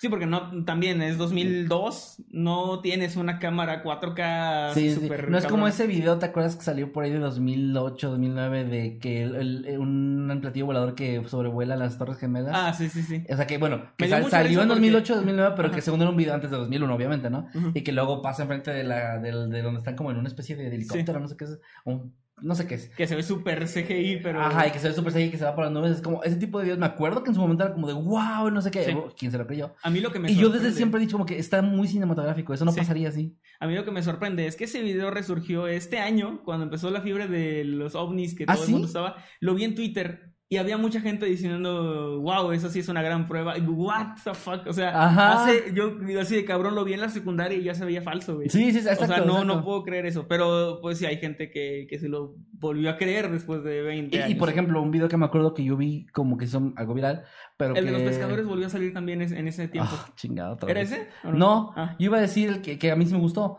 Uno que es de la Fuerza Aérea Mexicana. Ah, de sí, que sí, también sí. es medio viejo, de que van y, y en, el- en, la, ma- en la pantalla esa que tienen donde se muestran o se ven las muestras de calor, se ve como un objeto raro que están diciendo de que no sé qué es eso, etcétera. Y hay gente que eso no sabe nada, está bien aburrido. Y esos son los que a mí sí me gustan, porque es donde digo, güey, es que estos güeyes saben qué pedo. Que, que creo que ese resultó ser una... que eran varias esferas, ¿no? Algo así. Porque ese haber resultado ser, creo que una refinadora de Pemex de las del mar muy de lejos, Ah, que se llaman las flamitas. Ah, bueno, Eh, eso a no sabía, pero lo que voy es que, o sea, vaya, sí, al final lo más seguro es que tengan explicación, pero me interesa más o me intriga más que cuando se ve el platillo volador muy claro, Sí, exacto. para mí, ¿verdad?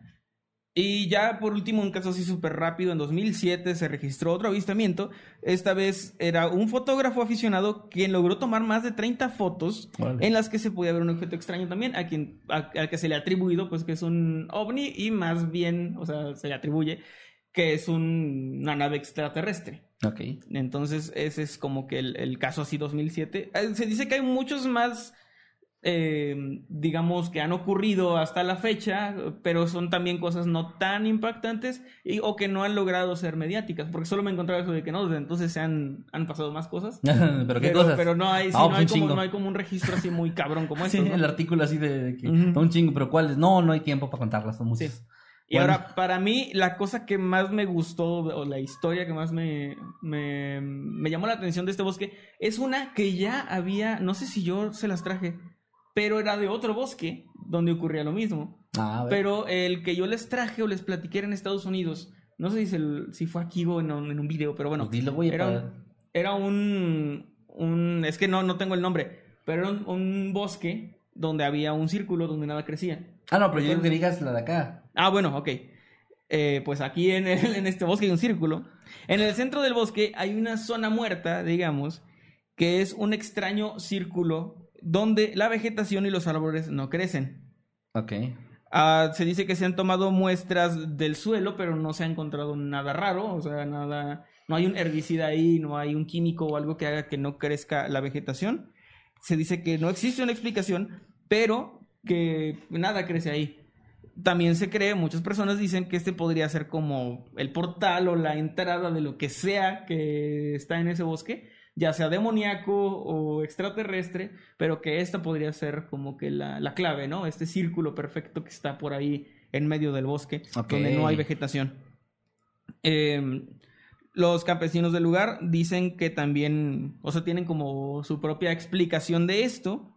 Dicen que antiguamente en ese lugar había un asentamiento de personas que también vivían en el sitio pero que fueron masacrados por un grupo de asesinos que eran procedentes de otra ración- región, perdón, y que los espíritus de ellos son los que se quedaron ahí y que son los que provocan todo lo del bosque y que también es como el círculo, es como la marca o el lugar donde ellos estaban. Oh, ok. Entonces, eso es como otra Ah, sí. historia más de Siempre fantasma. son más interesantes las historias locales, güey. Siempre. Sí, o sea, en resumen era, aquí vivía un asentamiento de personas, llegaron, los masacraron y el lugar donde vivían ahora es este círculo y sus fantasmas son los que atormentan y hacen todos los fenómenos extraños de este bosque, conocido, les repito, como el Triángulo de las Bermudas de eh, Transilvania o el nombre que más me gusta a mí, el bosque más embrujado del mundo, el Oya Bakio. Está bueno.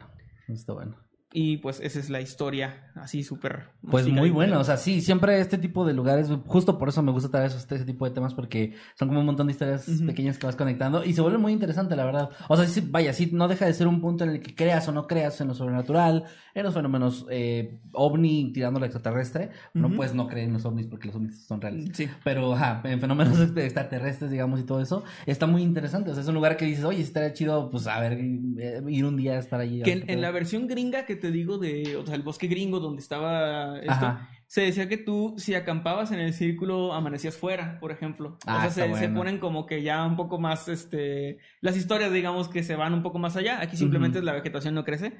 Este, pero la versión gringa me acuerdo que también tenía estos elementos también distintivos, ¿no? Sí, es verdad. Y pues con eso llegamos al final de mi No, pues nada, gran tema. Gran tema, qué bueno que lo trajiste, tampoco lo conocía. Este, fíjate que es lo que está raro, porque me acuerdo que uno- esa época en la que puse a buscar triángulos, no me salieron tantos, y ahora resulta que sí hay varios más que están muy interesantes también. Sí, los triángulos son eternos. Ojalá los triángulos fueran eternos. Ojalá los triángulos fueran eternos. Y bueno, nada, eh, chicos, recuerden que vamos a estar leyendo ahorita sus comentarios aquí en el chat en vivo, gracias a los que nos han estado dejando superchats. Ya pasamos ahora mismo a leerlos, ya lo leímos. Este, y ahorita leemos también sus tweets. Déjenme ir viendo lo de los superchats. Sí, muchas gracias a Ann, que ya lleva dos meses como habitante pro y nos dice mucho éxito con la venta del libro. Amo sus videos. Muchas gracias, Ann. Un saludote para ti.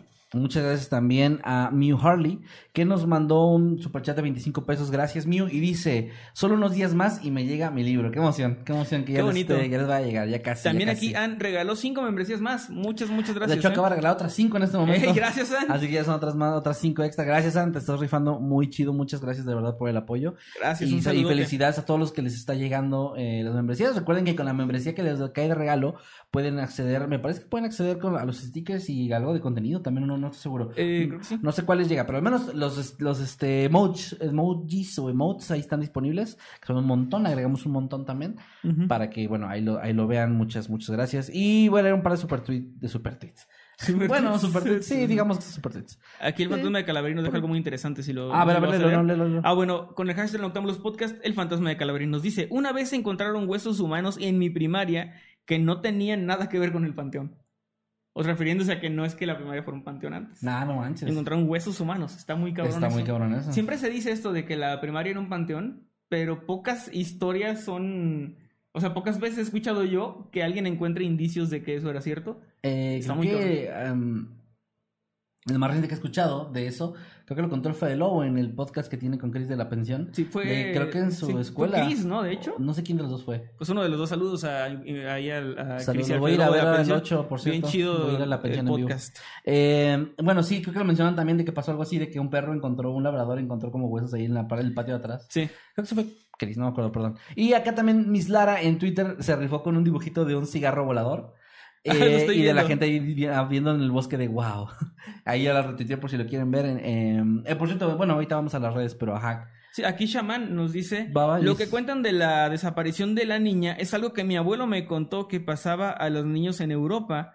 Él creció en España y dice que lo relacionaban con las hadas, quienes secuestraban a los niños incluso por años. Wow.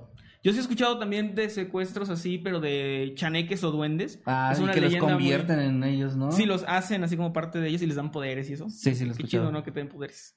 Bueno, no, porque. Bueno, ok.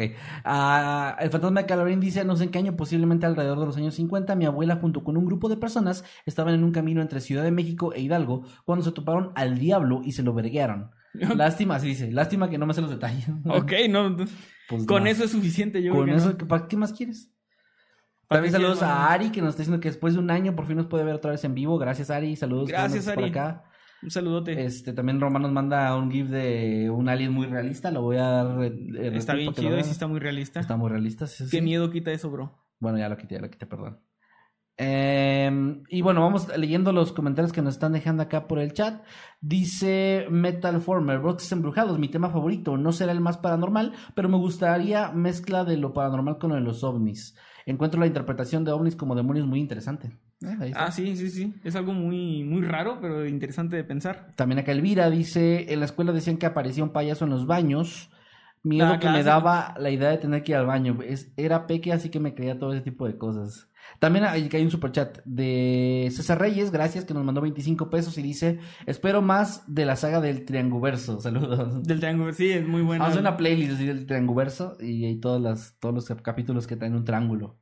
Si nos dieran un dólar por cada capítulo en el que hemos hablado de triángulos, tendríamos cinco, lo Sí. cual no es mucho, pero, Pero es raro es- que pasara cinco Es veces. raro que pasara cinco veces, sí, así es. Eh, No, ¿sabes qué? Sí, es raro que nunca hemos hablado del Triángulo de las Bermudas.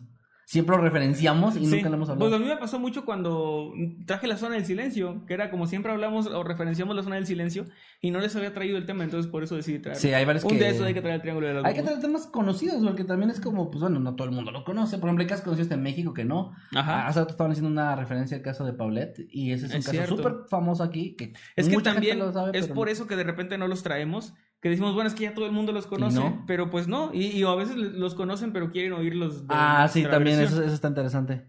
Eh, dice... Aquí Samara, ah. Ah, iba a leer ese comentario. Sí, precisamente. Samara dice por donde vivo, que son, que son los cerros, siempre veo una cosa brillante en el cielo y es muy grande para ser una estrella y a veces desaparece. Órale, está cabrón eso, ¿eh?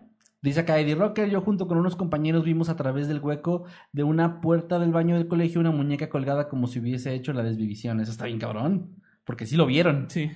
También acá Miguel Simo dice, así supero los tres meses de membresía, no andaba sin fondos para renovar la membresía. Gracias Miguel, un abrazo. Gracias. Y llegó, Llegó un, un mensaje de membresía de Leonardo Corachi. Muchas gracias, Leonardo, que dice: No sé qué poner, así que más que perreador. Y te pone a ti tu emoji perreando. Gracias. Gracias, Leonardo. Eh, justo dice acá, mi hija, les iba a pedir el caso de Paulette, solo sé lo superficial. Ah, también eso pasa. Mucha gente dice, sí conozco el caso de Paulette, Pero el caso no de. Cumbres, pero no me lo sé a fondo. Y está interesante traerlo por eso. Sí. Eh, Dice: "Eh, Perros, justo a tiempo para noctámbulos. Más o menos, porque está, Pues estamos menos, leyendo, los. últimos los comentarios. últimos comentarios, Y, ah, bienvenido, antes, de- antes Andrea. de seguir leyendo, Ma, ¿cuáles son tus redes para que la gente te pueda encontrar? Claro, a mí me encuentran en todos lados como arroba Emanuel-Night, incluyendo Twitch, donde estoy haciendo un upgrade en mi setup, así que ya el martes lo van a ver un poquito mejor. Realmente ustedes no lo van a ver como tal, pero se los voy a mostrar.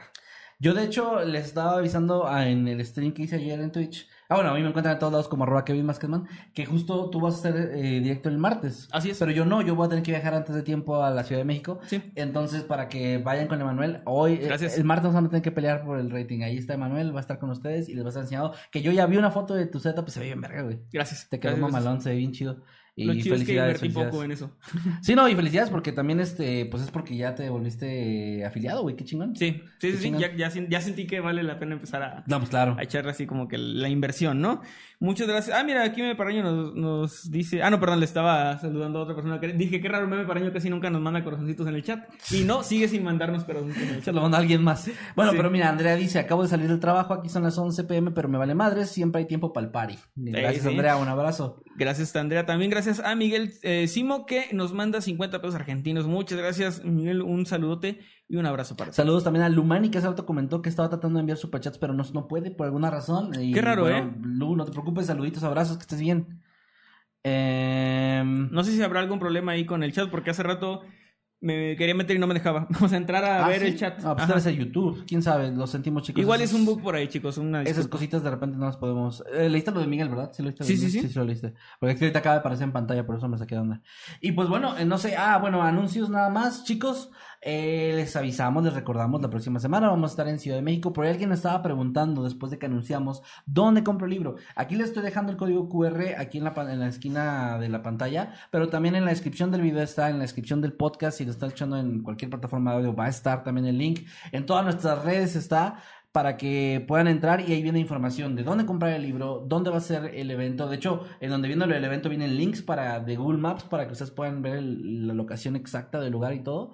Y bueno, les recordamos, vamos a estar por allá y se preguntarán algunos, bueno, si va a ser el 9 de junio, que es viernes, ¿qué pedo con Noctámbulos? Ajá. Pues Noctámbulos se acabó hoy. No, no es Pues el Noctámbulo del viernes va a tratar de nosotros firmando Este, libros. va a estar en vivo ahí, vamos, no vamos a interactuar en el chat, no vamos a leer superchats, entonces no, No. vamos a pelarlos. Y la única actividad será firmar libros. Comprar libros. Ajá. Este, no, no, no, sí vamos a dejarles grabado un episodio, pero pues les avisamos desde ahorita que va a ser pregrabado el episodio de la próxima semana para que no se me asusten, para que sepan. Y si alguien llega diciendo, hey, no es en vivo, no vio este episodio. No. Así que tache por ahí. eh, tachito, Saludos a Don tachito. Foxy que dice, eh, sí, pero mándenme saludo, un saludo para descansar bonito.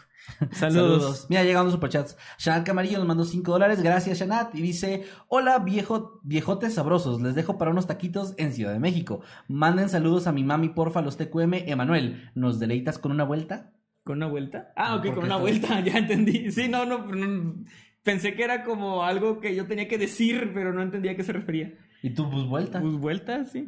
Este, a ver, perdón, Oye, pero ¿cómo primer- tardó primero... así? Vuelta. Vuelta. Pero primero un saludote a ti, Shenat, y a, a Rocío, un saludo. Gracias A por estar siempre presente. A ver, abrazos, no sé cómo dar vueltas, así que solo voy a dar una vuelta así. A ver.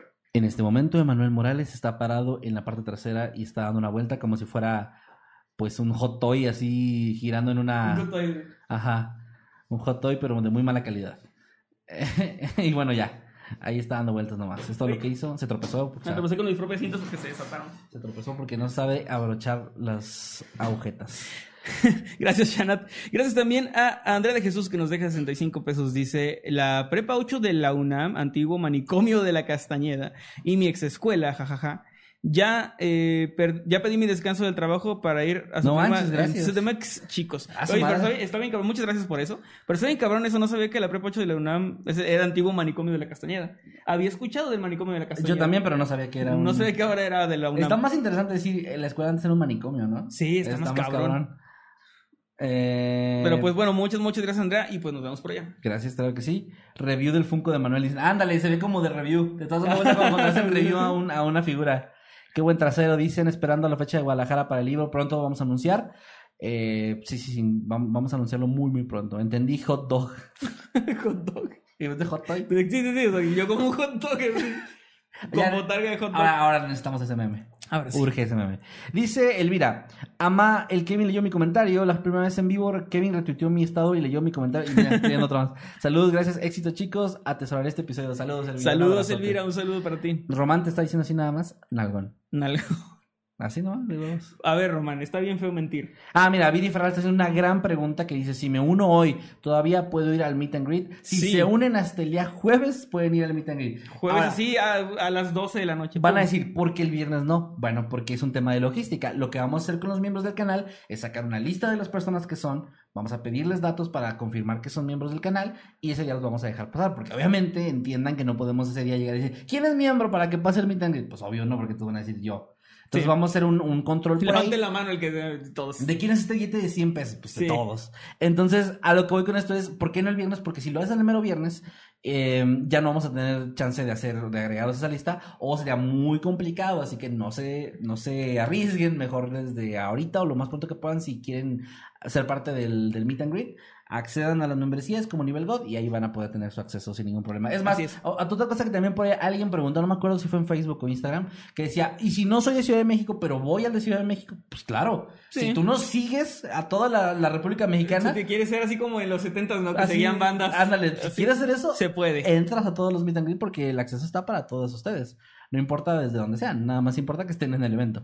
Saludos a Olga Janet, perdón por cortar, sí, pero es que me llamó No, la no, atención. está bien, está bien. Saludos a Olga Janet que siempre nos ve, lo, nos lo dice Josh Sa, su esposo, que nos dice eso. También a Yolanda Medel, un saludote porque dice, hola, saludos desde Big Bear Lake, California. Ey, saludos. Que suena muy cabrón porque me suena que ahí hay fantasmas. O sea, yo Sí, sé que ahí hay que hay leyendas. buenas leyendas, ¿no? Ahí hay leyendas, ahí si nos quieres contar algo. Yolanda.